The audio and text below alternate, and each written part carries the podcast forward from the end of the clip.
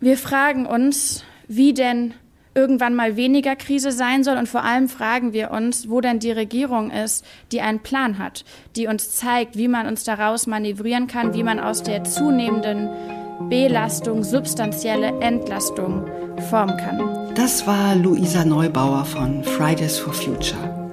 KlimaaktivistInnen weltweit gehen diese Woche wieder auf die Straße und sie legen selber einen Plan vor. Darüber sprechen wir gleich.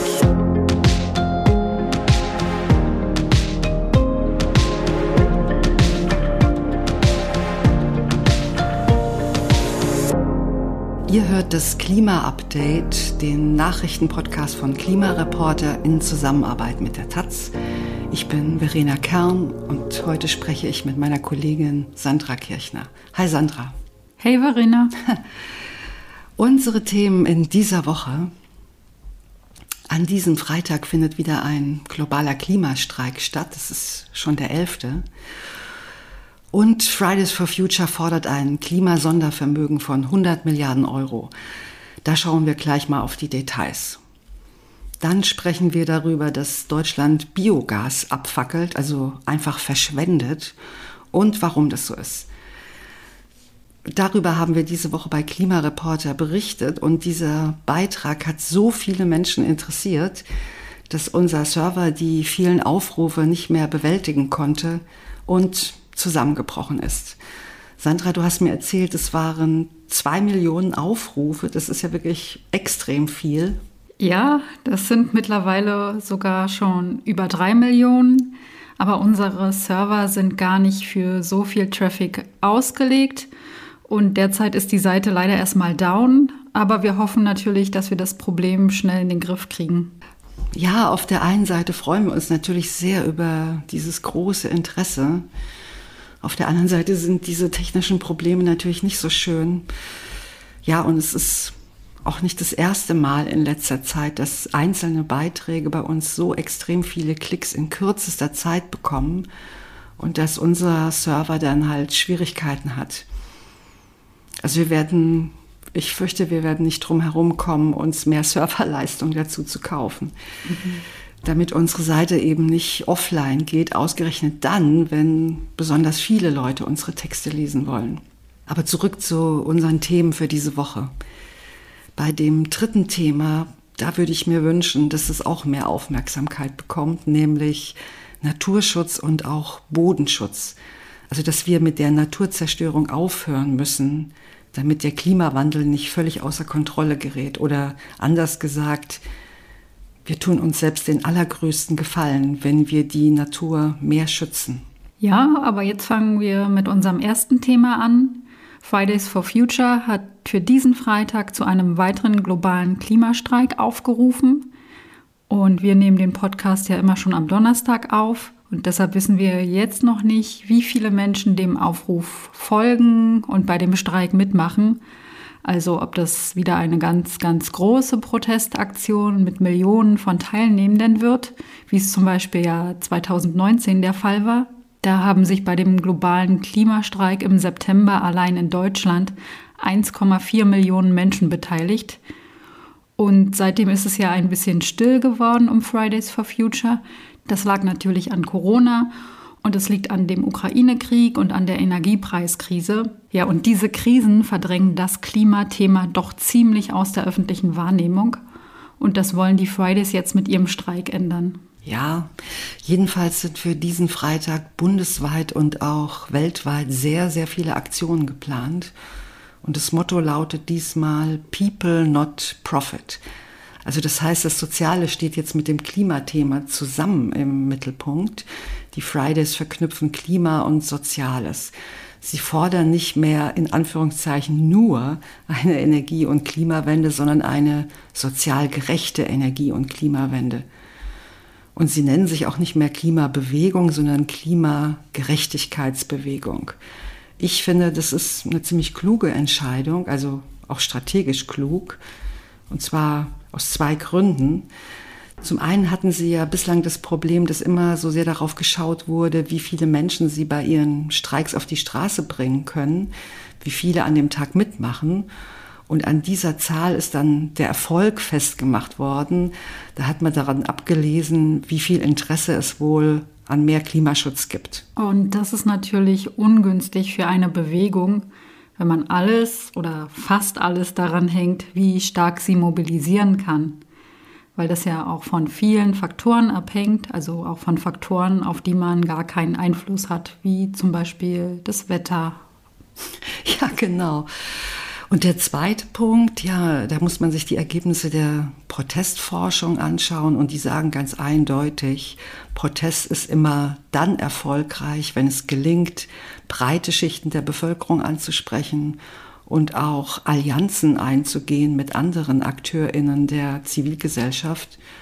Und zwar am besten mit solchen, die schon etabliert sind und hohes Vertrauen genießen.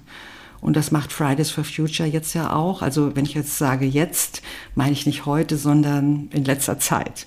Genau, Luisa Neubauer von Fridays for Future hat zum Beispiel in dieser Woche bei Spiegel Online einen Gastbeitrag veröffentlicht, zusammen mit Ulrich Schneider vom Deutschen Paritätischen Wohlfahrtsverband. Und die gemeinsame Forderung ist, Klima und Soziales nicht als Widerspruch zu sehen, also nicht zu sagen, Klimaschutz ist zu teuer und deshalb unsozial und das können wir uns nicht leisten, das geht im Moment nicht, sondern das Gegenteil ist der Fall. Klima und Soziales gehören zusammen. Soziale Sicherheit gibt es nicht ohne Klimaschutz und umgekehrt. Und dieselbe Idee steht auch hinter dem Klimasondervermögen, das Fridays for Future letzte Woche gefordert haben. Genau wie beim Sondervermögen für die Bundeswehr soll es um 100 Milliarden Euro gehen, diesmal aber für Klimaschutz und soziale Sicherheit. Und auch hier haben sich die Fridays wieder Verstärkung dazu geholt, nämlich Marcel Fratscher vom Deutschen Institut für Wirtschaftsforschung und den Energieexperten Volker Quaschning, die beide die Initiative unterstützen. Ja, und die Idee ist, dass man mit diesem Sondervermögen genau die langfristige Transformation in Richtung Klimaneutralität finanziert, die in den Entlastungspaketen der Bundesregierung nicht mit drin ist. Also das betrifft die Bereiche Energiewende, Verkehrswende, Wärmewende, aber auch ein großes Fort- und Weiterbildungsprogramm. Da ist der Investitionsbedarf natürlich riesig und es wäre schon gut, wenn man so eine Art Anschubfinanzierung hätte, um diese Transformation in Gang zu bringen oder besser noch, um sie zu beschleunigen. Wenn wir das schon vor 10, 20 Jahren gemacht hätten, dann hätten wir heute nicht so viele Krisen, so hat es Marcel Fratscher ausgedrückt. Ja, und ein Teil des Geldes soll auch als Klimafinanzierung an Länder des globalen Südens gehen, damit sie sich besser gegen den Klimawandel und seine Folgen wappnen können. Das wäre dann auch ein Beitrag für mehr soziale Sicherheit weltweit und ja auch zur Krisenprävention. Die große Frage ist natürlich, woher soll das Geld für das Sondervermögen kommen? Eine Möglichkeit wäre, dass man die Mehreinnahmen nimmt, die durch die Inflation an den Bund fließen, einfach weil bei steigenden Preisen auch die Mehrwertsteuer entsprechend höher ausfällt. Das werden in diesem Jahr wohl 60 Milliarden Euro sein. Eine ziemlich stolze Summe. Oder man würde tatsächlich eine Übergewinnsteuer einführen und dazu auch noch die Schuldenbremse aussetzen, was ja mittlerweile immer mehr fordern. Ja, genau. Insgesamt kann so ein Sondervermögen natürlich nur ein Anfang sein. Das ist den Fridays auch klar, das haben die auch gesagt. Aber zumindest wäre dann mal tatsächlich ein Anfang gemacht. Sehr spannend fand ich in dem Zusammenhang eine Zahl, die Volker Quaschning genannt hat, nämlich wie viel Deutschland für den Import fossiler Energien ausgibt. Seit 1990 waren das 1500 Milliarden Euro, wow, also 1,5 mhm. Billionen. Dagegen ist so ein Klimasondervermögen von 100 Milliarden na, eher bescheiden. Ja, aber wirklich. Ähm, wir sprechen über das nächste Thema, nämlich über die Verschwendung vom Biogas. Und das ist jetzt ein echt akutes Problem, wenn wir lokal produziertes Biogas nicht verwenden. Denn unsere Energieversorgung beruht ja zu einem großen Teil auf Gas. Also genauer gesagt, jede zweite Heizung ist hierzulande noch immer eine Gasheizung und auch die Industrie braucht für viele Prozesse mit hohen Temperaturen Erdgas. Und seitdem Russland über Nord Stream 1 kein Gas mehr liefert, hat Bundeswirtschaftsminister Robert Habeck von den Grünen ja mehrere Länder bereist und nach neuen Gaslieferverträgen gesucht. Und ähm, ja, jetzt springen vor allen Dingen Norwegen und die Niederlande in die Bresche und haben die Lieferung aufgestockt. Ja, aber zurück zum eigentlichen Problem. BetreiberInnen von Biogasanlagen in Deutschland müssen ihre Anlagen immer wieder vom Netz nehmen. Wie unser Kollege Jörg Staude von Klimareporter recherchiert hat, passiert es immer dann, wenn zu viel Strom im Netz ist und die Gefahr besteht, dass das Stromnetz überlastet wird. Dann werden die BetreiberInnen von Biogasanlagen aufgefordert, ihre Anlagen zu drosseln oder abzuregeln. Die bekommen dann Nachricht vom Netzbetreiber und der sagt dann, reduzieren Sie in einem bestimmten Zeitraum Ihre Anlagenleistung auf zum Beispiel 60 Prozent oder regeln Sie die Anlage gleich ab. Für mehrere Stunden, manchmal sogar bis zu zwei Tage stehen dann manche Biogasanlagen still. Ja, das tritt besonders häufig im Norden von Niedersachsen auf, in Schleswig-Holstein und teilweise auch im Osten von Deutschland, nämlich da, wo relativ viel Windenergie vorhanden ist. Und wenn absehbar ist, dass es besonders viel Strom aus Windenergie oder Biomasse geben wird, dann kommt eben die Weisung an die Anlagenbetreiber, dass sie ihre Anlagen abriegeln sollen. Und dann stehen die Windräder oder die Biogasanlagen still. Und das wird vor allem nach örtlicher Nähe entschieden. Wer am nächsten dran ist an dem drohenden Stromnetzengpass, der bekommt halt diese Aufforderung zur Abriegelung. Und das ist bei Windenergieanlagen schon problematisch, aber bei Biogasanlagen wirkt sich das halt gleich mehrfach negativ aus. Ähm, und warum sage ich auch gleich kurz zur Erklärung, wie so eine Biogasanlage funktioniert. Da wird Biomasse, also aus Mais, Getreide, Gras, Bioabfälle oder Gülle vergoren und dabei entsteht Biogas. Und dieses Biogas wird dann meistens in Blockheizkraftwerken verbrannt. Daraus wird Strom erzeugt und dabei entsteht Wärme und die wird dann zum Beispiel genutzt, um Gebäude zu beheizen oder Getreide zu trocknen oder wenn es das in der Nähe gibt, in ein Wärmenetz einzuspeisen, um gleich ganze Ortschaften mit Wärme zu versorgen. Und wenn die Biogasanlagen abgeregelt werden, dann können die natürlich auch keine Wärme mehr liefern. Das ist besonders dann ein Problem, wenn sie Orte mit Wärme versorgen, weil die Nachfrage nach Wärme ja trotzdem bestehen bleibt, auch wenn die Stromnetzbetreiber die Biogasanlage abregeln lassen. Ja, und dann müssen die Betreiber von Biogasanlagen oder die Wärmekunden eben fossiles Gas oder Heizöl verbrennen. Das Biogas, das nicht verwendet werden kann, muss dann abgefackelt werden. Es wird sprichwörtlich verbrannt. Man sieht dann auch diese brennende Gasfackel bei den Anlagen. Die Biogasbranche selber sagt, das ist nicht erklärbar, dass das Biogas abgefackelt werden muss und in der Folge dann auch noch Erdgas verbrannt wird, um noch Wärme zu erzeugen. Ja, wie groß das Problem deutschlandweit ist, weiß man nicht, weil es nämlich gar keine Zahlen dazu gibt. Die Bundesnetzagentur hat nur Zahlen zu Stromverlusten bei abgeregelten Biogasanlagen. Und 2021 belief sich die ausgefallene Menge Strom auf 77 Millionen Kilowattstunden. Das ist schon eine ordentliche Menge. Und genauso viel Strom ist auch in den ersten sechs Monaten dieses Jahres durch abgeriegelte Biogasanlagen ausgefallen. Damit hätte man locker 50.000 Haushalte im gleichen Zeitraum mit Strom versorgen können. Wie viel Biogas da abgefackelt worden ist, dazu gibt es, wie gesagt, keine offiziellen Zahlen, aber die eben genannte Strommenge lässt schon erahnen, dass es doch beträchtliche Mengen sein könnten, die wir eigentlich besser für diesen Winter einsetzen könnten. Ja, und was kann man dagegen tun? Ja, das ist die Frage. Also die Branche schlägt vor, dass die Vorgaben zur Abregelung verändert werden müssen. Bis jetzt geht es vor allem danach, wo ein Engpass im Stromnetz droht und welche Stromanlagen am nächsten dran sind und entsprechend abgeregelt werden sollen. Und weil die meisten Biogasanlagen nicht nur Strom, sondern auch Wärme liefern, soll das stärker berücksichtigt werden. Also dass vielleicht eher Windräder statt Biogasanlagen abgeregelt werden. Aber das ist natürlich auch nur ein sehr kleiner Schritt. Sinnvoller wäre es natürlich, dass der überschüssige Strom im Netz gespeichert wird oder dass die Netze leistungsfähiger wären und den Strom dorthin transportieren, wo er nachgefragt wird, zum Beispiel im Süden Deutschlands mit seiner starken Wirtschaft. Ja, das wäre auf jeden Fall besser, als es abzufackeln. Jetzt kommen wir zu unserem dritten Thema heute. Das fällt leider immer etwas hinten runter. Es geht um Naturschutz. Der Klimaforscher Johann Rockström vom Potsdam Institut für Klimafolgenforschung PIC hat diese Woche einen Beitrag im US-amerikanischen Nachrichtenmagazin Time geschrieben und mehr Naturschutz gefordert. Und Grundlage für den am Mittwoch veröffentlichten Text war ein Report, den das PIC und die Umweltorganisation Conservation International vorgelegt haben.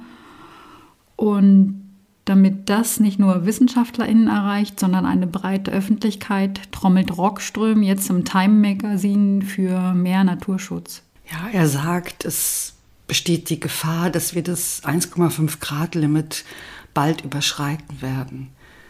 Die 2015 in Paris geschlossene Vereinbarung, die Erderwärmung auf 1,5 Grad zu begrenzen, könnte schon in den nächsten fünf Jahren gerissen werden. Die Chancen stehen bei 50 zu 50, sagt er. Und dann würden fast alle Korallenriffe absterben, extreme Hitzewellen wären neunmal häufiger und der Meeresspiegel würde um mehrere Meter steigen. Und bislang, so der große Kritikpunkt von Rockström, geht es vor allem darum, den Verbrauch von fossilen Energien zu beenden.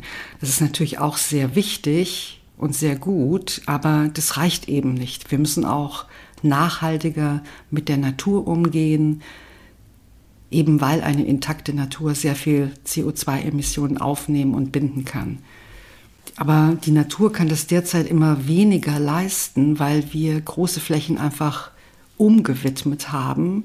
Nämlich schon 50 Prozent der Natur haben wir in landwirtschaftliche Flächen, Städte und Straßen umgewandelt. Ja, und deshalb wollen Rockström und seine KollegInnen ein neues Prinzip etablieren. Sie nennen das das Kohlenstoffgesetz der Natur.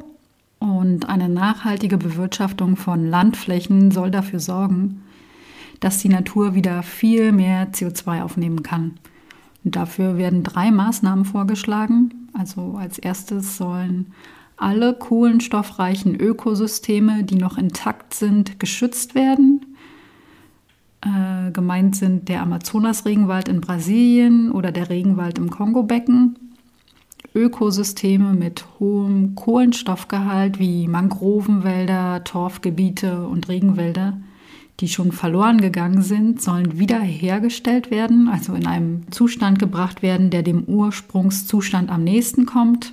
Und als drittes müssen Äcker, Wälder und Weideländer nachhaltig bewirtschaftet werden. Und dieser dritte Punkt ist gerade in der EU besonders schwierig, weil hier die intensive industrialisierte Landwirtschaft dominiert. Und diese Intensivbewirtschaftung ist eben alles andere als nachhaltig. Das zeigen viele Studien. Zum einen nimmt der Humusgehalt im Boden sehr stark ab. Das ist für die Bodenfruchtbarkeit keine gute Nachricht. Und man sieht mittlerweile auch, dass die Erträge zurückgehen, auch wenn große Mengen an Dünger eingesetzt werden. Ja, und zum anderen wird durch die industrialisierte Landwirtschaft ziemlich viel von dem Kohlenstoff freigesetzt, der im Boden gespeichert ist. Um das mal ein bisschen einzuordnen, der Boden ist neben den Ozeanen der größte Kohlenstoffspeicher der Welt, größer als die gesamte Vegetation, also auch die Wälder. Und deshalb ist es so wichtig, auch an den Bodenschutz zu denken, also mit den Böden so umzugehen, dass sie mehr Kohlenstoff speichern können und nicht weniger. Und hier gibt es in der EU eben eine große Lücke. Der Boden ist der einzige Bereich, für den es noch keine Rahmenrichtlinie gibt, also anders als beim Wasser oder der Luft. Und vor ungefähr 15 Jahren hat die EU das Thema auch schon mal angepackt, aber das wurde dann von einigen Mitgliedsländern verhindert, unter anderem auch von Deutschland. Und das waren Länder mit einer starken Agrarlobby, die unbedingt wollten, dass alles so bleibt, wie es jetzt ist. also mit Regeln, die sehr günstig sind für große industrialisierte Agrarbetriebe und mit wenig Bodenschutz. Die EU-Kommission hat das Thema jetzt aber nochmal angepackt. Letztes Jahr haben sie schon mal eine Bodenstrategie vorgelegt. Da werden Grundsätze formuliert und im Moment läuft gerade die Konsultation, also die Beratungen für ein Bodengesundheitsgesetz, das dann nächstes oder übernächstes Jahr fertig sein könnte. Ah, ist echt noch eine Menge Zeit bis dahin. Ja, und dann mhm. wird es auch sehr spannend, wie viel Regulierung da wirklich drin stecken wird und ob diese Regulierung dann tatsächlich dem Boden- und Klimaschutz hilft. Ja, und auch die Bundesregierung hat in ihren Koalitionsvertrag reingeschrieben, dass sie das deutsche Bodenschutzgesetz novellieren wollen. Auch da laufen gerade die Konsultationen. Naja, wir wissen noch nichts Genaues, aber wir werden in Zukunft hier im Podcast sicher nochmal oder sogar ein paar Mal drüber sprechen. Aber für mhm. heute sind wir erstmal durch, am Ende unserer Folge angelangt. Danke fürs Zuhören und wenn ihr die nächste Folge nicht verpassen wollt, dann abonniert uns am besten in eurer Podcast-App. Und wenn euch das Klima-Update gefällt, empfehlt uns gerne weiter. Und wenn ihr Fragen, Feedback oder sonstiges zu unserem Podcast habt, lesen wir gern von euch per Mail an klima-update at klimareporter.de. Und jetzt noch vielen Dank an Claudia Roth und Jens Brodersen, die uns diese Woche mit einer Spende unterstützt haben. Dankeschön. Danke auch von mir.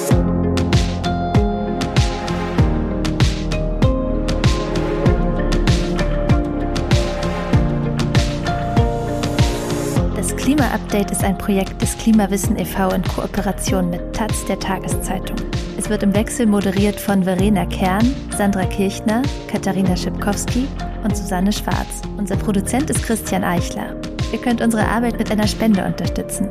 Dazu besucht uns auf www.verein-klimawissen.de.